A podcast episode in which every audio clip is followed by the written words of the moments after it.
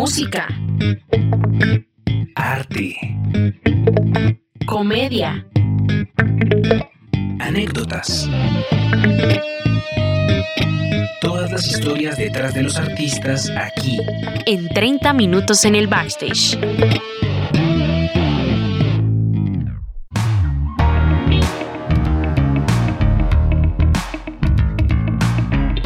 Bienvenidos a este nuevo episodio de 30 minutos en el backstage. Hoy me encuentro súper acompañada y creo que soy la única mujer esta vez.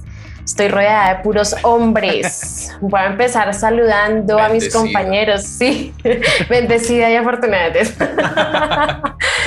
bueno, pues ya que habló por ahí Jacobo, ¿cómo estás? ¿Cómo te trata la vida? Ya, que perdí Muy la bien. pena. Sí, Ya ya. que perdí la pena. Y la vergüenza. Aquí, aquí, aquí feliz de bendecir tu vida con mi existencia y mi presencia. De afortunada.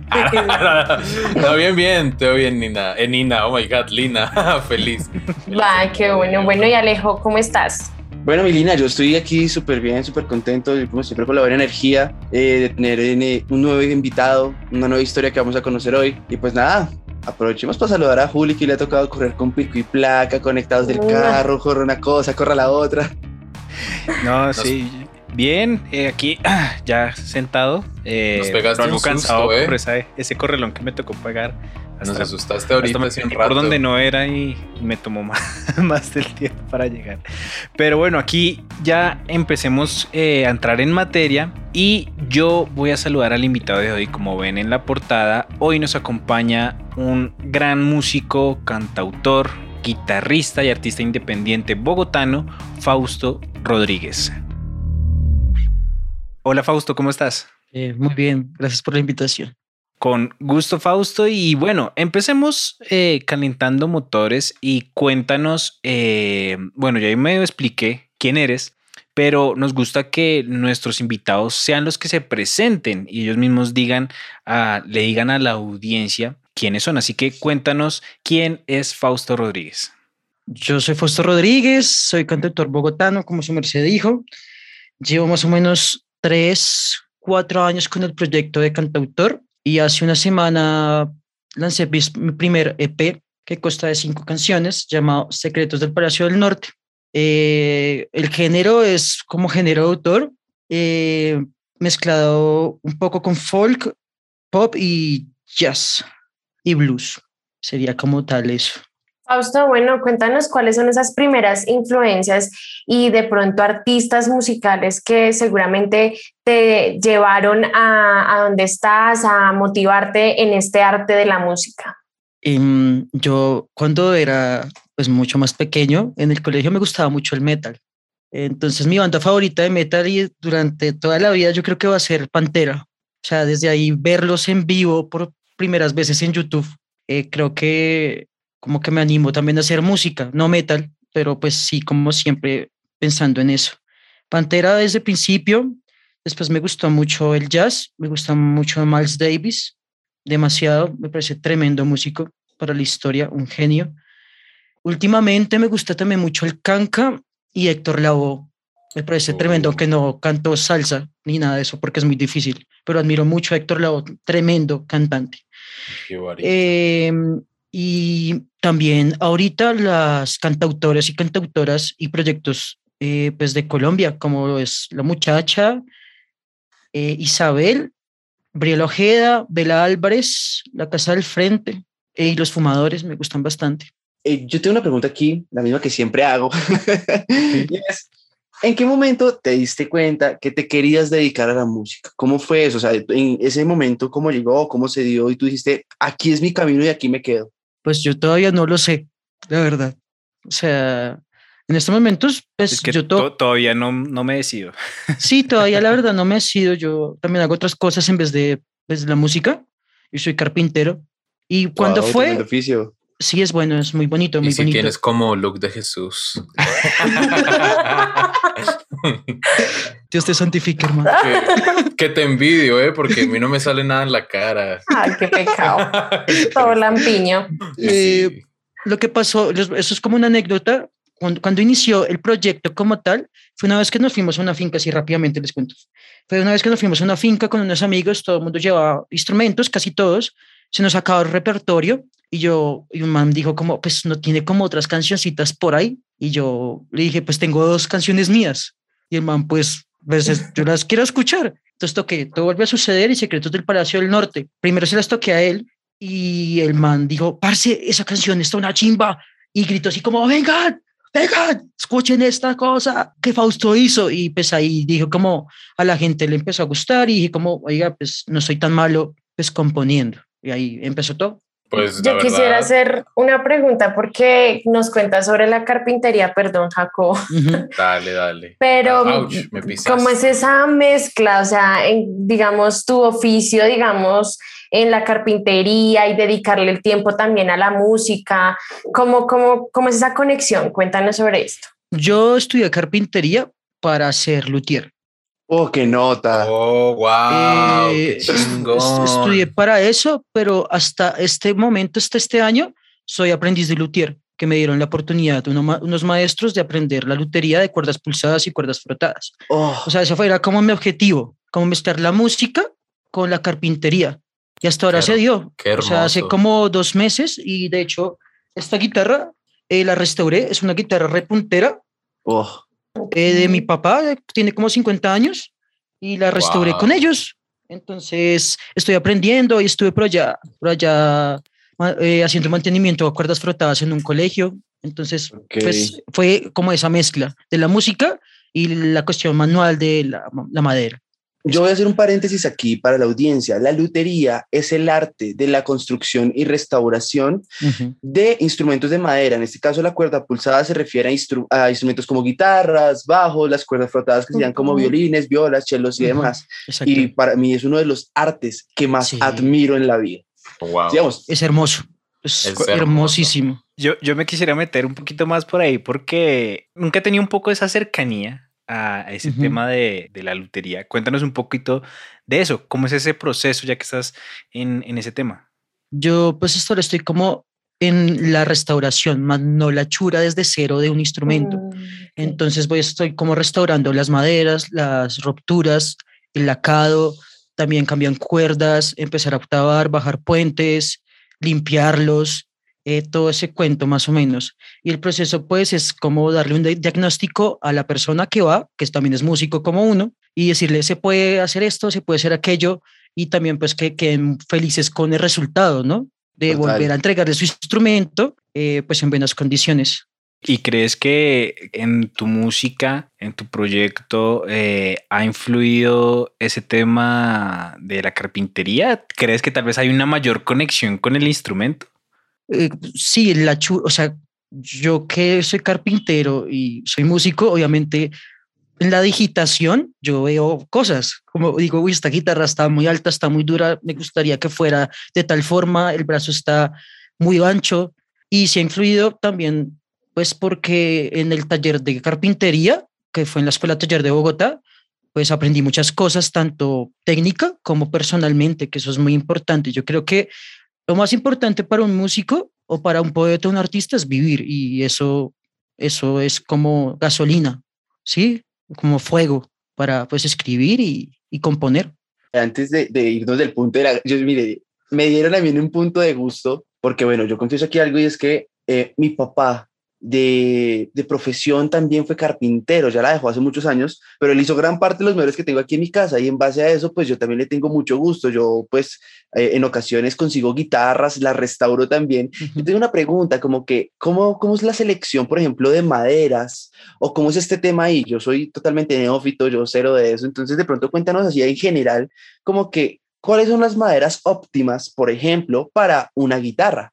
Eh, hay varias, como la mayoría se hace en caoba o en cedro, en caoba o en pino, pino canadiense, que es uno de los mejores pinos. El pino colombiano no es tan bueno. Los aros acá se utilizan mucho, mucho en Colombia, una cosa que se llama el granadillo, que es duro y conduce muy bien el sonido, porque el sonido es físico, entonces viaja, viaja por la madera. Eh, palo santo para el, para el brazo, cedro para el brazo, acá se utiliza mucho el mo. Pero a mí no me gusta tanto el mo. Es palis, palo santo, palo santo es muy bueno para el mástil porque es duro y no se desgasta. Eh, ¿Cómo sería eso? Obviamente yo no sé tanto todavía, pero pues más o menos he averiguado y esas son las que uno utiliza. O sea, que sueño futuro sería construirte tu propia guitarra desde ceros. Sí, claro, es, además es que lo hace uno. O sea, es como, sí, es como un hijo, como no sé, como algo muy lindo. Como orgullosamente hice mi guitarra y la toco en mis conciertos. Yo creo que eso es una cuestión, yo creo que cualquier músico es muy gratificante, yo creo que sería eso. Un éxtasis esa vaina. Claro, claro, muy lindo, muy bacano. Sí, sí, sí, es verdad. Sí, claro, si no más con una guitarra que compran, por lo general, las nombran. O sea, ya hay, ya esa, esa conexión, eh, pues nomás ya poderla hacer. sí, sí, sí, claro. Lleva parte de tu ADN ahí. Exacto, y tiempo, y que tú la quieres, quieres hacerla bien, perfecta, que suene porque es para uno. Es, para uno, ajá. Exacto. Más o menos como cuánto tiempo tomas. Es. Me imagino que depende, ¿no? Pero. Digamos, yo no he hecho una guitarra desde cero, pero más o menos los luthiers se demoran entre uno a tres, cuatro meses haciendo una guitarra. Por eso cobran tanto, obviamente. Son la guitarra luthier es cara, o un instrumento de luthier es carísimo. Y desde siempre, no sé, desde pequeño hubo como este punto? ¿Cómo llegaste como, por ejemplo, tú me dijiste que carpintero y dije, ah, ok, pensé que era como algo externo. Como yo, pues yo no me dedico a la música, yo trabajo en otras cosas, pero wow, que converge así la carpintería con este bello arte. ¿Cómo llegó como la idea o de dónde viene como la inspiración para haberte empezado a estudiar esto? Pues solo sucedió, la verdad fue como, hoy hay un curso gratis de carpintería en la escuela taller, pues metámonos a ver qué pasa. Ok. Y así sucedió y, y también pues conectar las cosas que uno eh, pues le apasionan, que es la música con la carpintería, fue como eso. Y la música ha estado desde chiquito con mi abuelo, porque él tocaba como rancheras, boleros, guapangos. Yo lo escuchaba, yo escuchaba, lo escuchaba, él me gustaba el resto. Entonces creo que también... Ya, ya hay esa vena artística en tu familia. Eh, por mi abuelo sí, aunque él es empírico, también igual que yo, y él todavía toca, él ya tiene como 70 años. Oh, eh, y yo a veces toco con él, y él tiene como un estilo muy rotundo para tocar rancheras que yo no logro tocar. O sea, él, ha escuchado tanta ranchera que él tiene el estilo, o boleros, o guapangos, él tiene ese estilito, ese, eh, sí, ese, ese fueguito ahí único para tocar ese tipo de canciones o de estilos. Entonces ahí, desde chiquito, desde los cinco años, escucho a mi abuelo tocar. Entonces, pues creo que esa es una gran influencia para mí para, para componer y tocar guitarra. ¿Y entonces solamente tu abuelo y tú son los únicos músicos en la familia? Sí, sí, sí, sí, sí, sí. Ah, qué hermoso compartir como eso con, con alguien más en la familia. Por ejemplo, yo no tengo a nadie más. Por dos. Eh, sí, sí, sí. Por cuatro, aunque, aunque mi abuelo, digamos, vive en Ibagué, entonces lo veo cada cada, no sé, muchos años, además por lo del COVID, obviamente no, no, no lo puedo ver porque me da miedo. Claro. Entonces, hace dos años no lo veo, hace dos años y medio por ahí no lo veo. Wow. Entonces, pues cuando lo vuelva a ver tocaremos y hablaremos de música y boxeo, porque nos gusta el ah. boxeo. Ah, ¿en serio? Sí. ¿Y por qué, la, por qué la música y no boxeo entonces?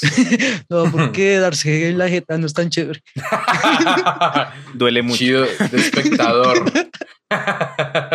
sí, sí, suelo ver. Suelo ver. bueno, yo quería tocar una, quería hacerte una pregunta porque tú acabas de decirnos que todo lo que tú has hecho es empírico, ¿verdad? Entonces, digamos, formación musical ha sido pues empírica propia o has ido a universidad o cursos así? Yo la única academia que yo tengo, o sea, academia, fue un preuniversitario de música que yo hice. Eso fue lo único. De resto, yo a los 18 años me fui con unos amigos a mochilear. Ellos son músicos, músicos, son egresados de la pedagógica y estudian en la pedagógica. Entonces ellos fueron los que me enseñaron casi todo lo que sé en armonía, melodía, acordes, todo eso pues de como tal de música, música, teoría musical, a leer partitura un poco también. Ahí fue que yo aprendí, porque tocaba mucho, tocaba por comida, no sé, ocho horas todos los días. Wow. Para, pues, para lo del día. Entonces ahí fue que yo aprendí a tocar y eso ellos me enseñaban. Ahí fue.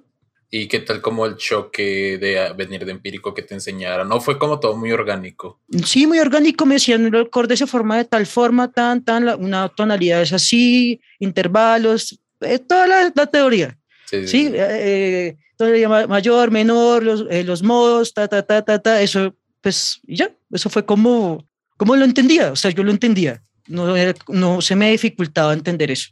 Claro, porque luego hemos otros invitados así que empiezan empíricos y hay veces como que hay un choque ahí como ¡ay! contra una pared Sí. de ladrillos cuando van contra, no sé, la teoría musical y así.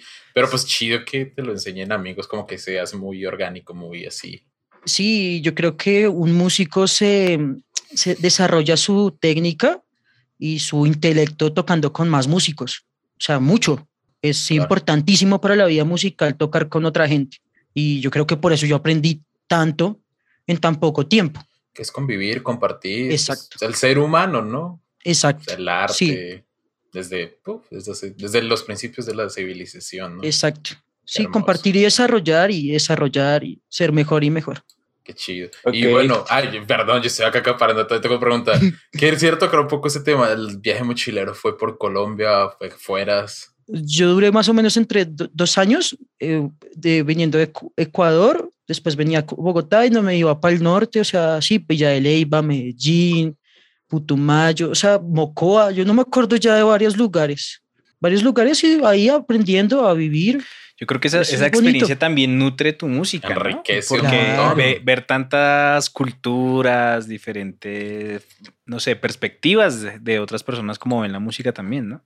y, y también vivencias, es que eso es lo más importante, o sea, tú estando solo en otro lugar, también con tan, con tan poca edad y con tanta libertad, pues uno se enloquecía, o sea, uno se tomaba los tragos, y parchaba a las 3 de la mañana por allá con otra gente, que ni puta idea.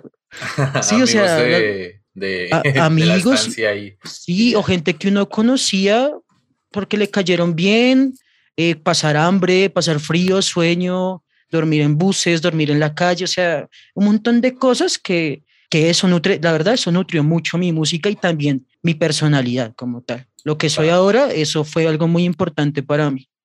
Qué chido. ¿Cuál así fue como la... Porque pues sí, todo nutre al fin y al cabo, cosas buenas y malas, pero ¿cuál tú dirías como, uy, esto sí no lo quisiera volver a pasar, la verdad? Algo Uy, así no, la, feo. la falta de comida. En serio. Sí, claro, a veces no teníamos plata y tocaba entre los tres reunir 75 centavos para una manzana. Oh my God. y partirla y tome su partecita y pum, camina a camellar y para conseguir plata porque tenemos hambre. Wow. O a veces por cuestión de suerte, o sea, por, por- a veces ah, existe Dios o algo lindo y usted hace el primer restaurante y le dicen, ustedes tienen hambre, ¿no? porque no comen? ¿Quieren comer algo? Yo los Wow. invito. Y nosotros, pues partidos del hambre, por suerte, por Dios, no sé, pum, aparece algo muy bonito y pues es una experiencia bacana. Como dice uno, uff, parce, gracias. Como gracias, gracias. Entonces, y de experiencias lindas, entonces esa. Esa. O algo así como, no sé, una tercera en un lugar, una revelación que te haya Uy, llegado. parce, los paisajes, los paisajes de... Y, y los paisajes y también saber que tú estás en un lugar un día y dentro de cuatro horas estás en otro lugar muy distinto. Claro, que Eso es chimba. áspero. Eso Uf. es una chimba. Man, Es qué bacán. chingón. Qué, qué chingón. ¿Saben algo? Esto es una revelación. ¿En qué sentido? Creo que nunca habíamos visto a Jacob hablar tanto. O sea, ¿Por qué? No, no. Pues, Esto es nuevo, normal. Ah, Se nos Ok. está creciendo, está creciendo. Es que siempre me pongo todo nervioso. Pero, Pero es bueno, que- Fausto, y, y tratando de guiar un poquito, eh, eh, un, un hilo de alguna manera, Sí, sí, sí. quiero preguntarte, eh, ¿qué decisiones importantes han guiado tu vida, o por lo menos en tu carrera musical? Que tú dices, fue madre vida, hacer esto me catapultó sí o sí a llegar a tal parte, eh, qué sé yo, aceptar tocar con X personaje, me llevó a otra cosa y definitivamente eso creció. Por ejemplo, en el capítulo, bueno, en un capítulo, a unos cuantos capítulos atrás, que ya no me acuerdo ni cuándo salió, Diego La Torre nos hablaba algo sobre que por aceptar la invitación de tocar con Manuel Medrano cuando aún no había pegado, Ok. su carrera pudo, pudo dispararse. Entonces, pues no sé si de pronto a ti te pasa algo similar. Y pues yo todavía no soy tan famoso, por decirlo así. No, yo estoy empezando to- todavía. Yo creo que la decisión más importante es tomar la decisión de hacerlo. Yo creo que iniciar. Creo que ese es un punto muy importante para cualquier músico, cualquier artista o cualquier emprendedor. Es como iniciar. y la cuestión de la suerte, o sea, de estar en el lugar preciso con las personas precisas y que esa persona le conecte al otro y pum, pum, pum, y después conectarse con un, un grupo de, de, personas que están haciendo lo mismo y apoyarse entre ellos y hacer toques. O sea, eso fue lo que me pasó a mí que fue, yo, yo estudiaba en el preuniversitario, yo conocí una chica, esa chica conocía al bajista de Quemarlo Todo por Error, ellos tienen también una disquera, un sello, yo no sé qué, ellos también tocan con los fumadores, con Margarita siempre iba, y yo me empecé a meter y a meter, y yo conozco pues a todo como tal el circuito independiente de música pues colombiana, de, esa, de ese estilo indie. Entonces fue cuestión de suerte, de estar en el momento preciso, conocer a esa persona, decirle, listo, yo voy a su casa, conocer a la otra persona y después todo va pues como, como organizándose para que resulte algo. Creo que es eso, como decir cosas es bueno y a veces malo, pero también es chévere tomar la decisión de hacer algo. Eso es lo más importante. Y digamos, yendo como, como ahorita mi pregunta de lo bueno, lo malo, sí, no, que de pronto es una oportunidad que tú hayas dicho como, ay, ¿Por qué me pasa todo el tiempo? Porque soy, Ale, perdón, Alejo me molesta, se dice que no hablo mucho porque soy muy nervioso y siempre es como, ay, que voy, no voy, ¿qué hago? Y, y tantas oportunidades he dejado pasar que luego las veo y es como, demonios. Y aún así que he dicho como, fuck, fuck, como, me hubiera invertido en Bitcoin. ok. sí. Somos de las criptomonedas son re locos. Sí, es re loco la criptomoneda. Pues yo, yo hasta, hasta el momento ah, todo ha fluido mucho. De pronto la cuestión de, de el lanzamiento del álbum que se demoró más o menos dos años. Eso es como la cuestión de yo digo, pues debió salir antes, pero siempre pasaba algo. Y yo digo, fuck, ahí digo como fuck, pero qué mamera. Eh, que pasen cosas todo el tiempo y yo queriendo sacarlo y no se podía, pasaba algo del arte, pasaba algo, siempre pasaba algo. El COVID, paro, tan, tan, tan, un montón de cosas. Creo que eso, de resto, como tal, malas decisiones, yo no, no, no miro tanto al pasado o mis decisiones, siempre estoy como pensando en el presente. Eso es un consejo que me dio mi hermana, como piensa en el presente, en el presente y ya, haga las cosas ahorita. Y casualmente, ah, ya que mencionas a tu hermana, eh, cuéntanos acerca de ese apoyo de tu familia en cuanto a la música. Eh, de pronto, si ellos también han tenido que intervenir en ciertas decisiones o tú siempre pides de pronto alguna aprobación por parte de ellos. Mm, pues como tal, mi mamá y mi hermana me han apoyado pues resto desde siempre. Entonces nunca me han dicho como, no, no toque, no vaya, sino siempre es como, cuando toco, como, ay, qué chévere que le vaya bien, o, cosas así, también me han prestado para el álbum plata, o hasta plata para ir eh, a los toques, porque a veces uno está muy vaciado. Entonces, pues siempre me han apoyado, siempre bien, o sea, bien, y también he, compuesto, obviamente, como líneas en base al cariño que yo les tengo a ellas o cosas que pasan en la familia. Sí, entonces, siempre bien. Entonces no hubo como una respuesta negativa de artista, está loco. exacto. No, no, no. Se quiere morir de hambre. Y sí, me voy de mochilero. me voy con mi guitarra. Siempre me han dicho como haga, haga algo, pero no haga nada. ¿Sí me entiende? O sea, siempre esté haciendo algo, o sea, algo que le guste. Exacto. O sea, cuando yo a veces, ah, pues como a todos, ¿no? Que hay como crisis y uno es como muy quieto o no hace un carajo, eso pues es malo. Y mi mamá me decía como parce, no pierda el tiempo. Entonces haga algo, haga algo que a usted le guste la música. Usted se, se, le nota. Entonces siempre hubo como un apoyo a eso, siempre y todavía. Entonces, sí, nunca hubo rayas por eso. y bueno, yo tengo una pregunta. Bueno, ya casi nos estamos quedando sin tiempo. Dejamos, quiero dejar una pregunta conectada para el segundo episodio.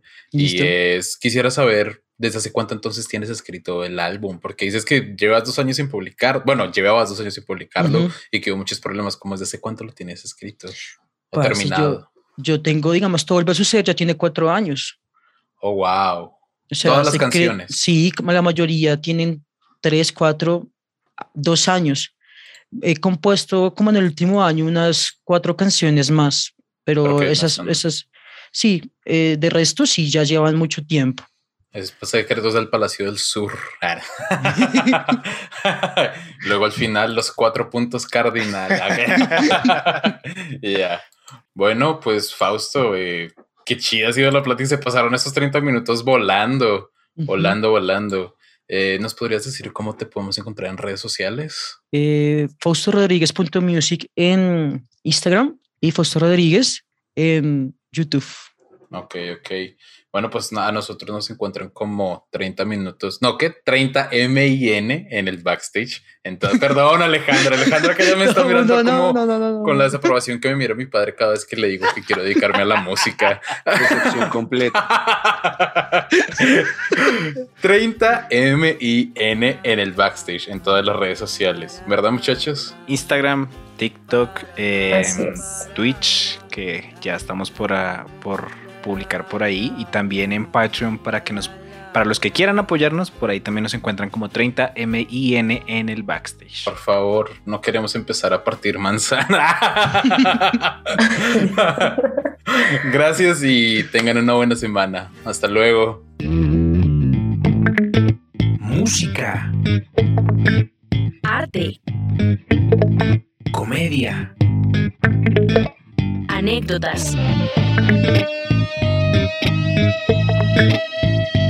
Esto fue 30 minutos en el backstage.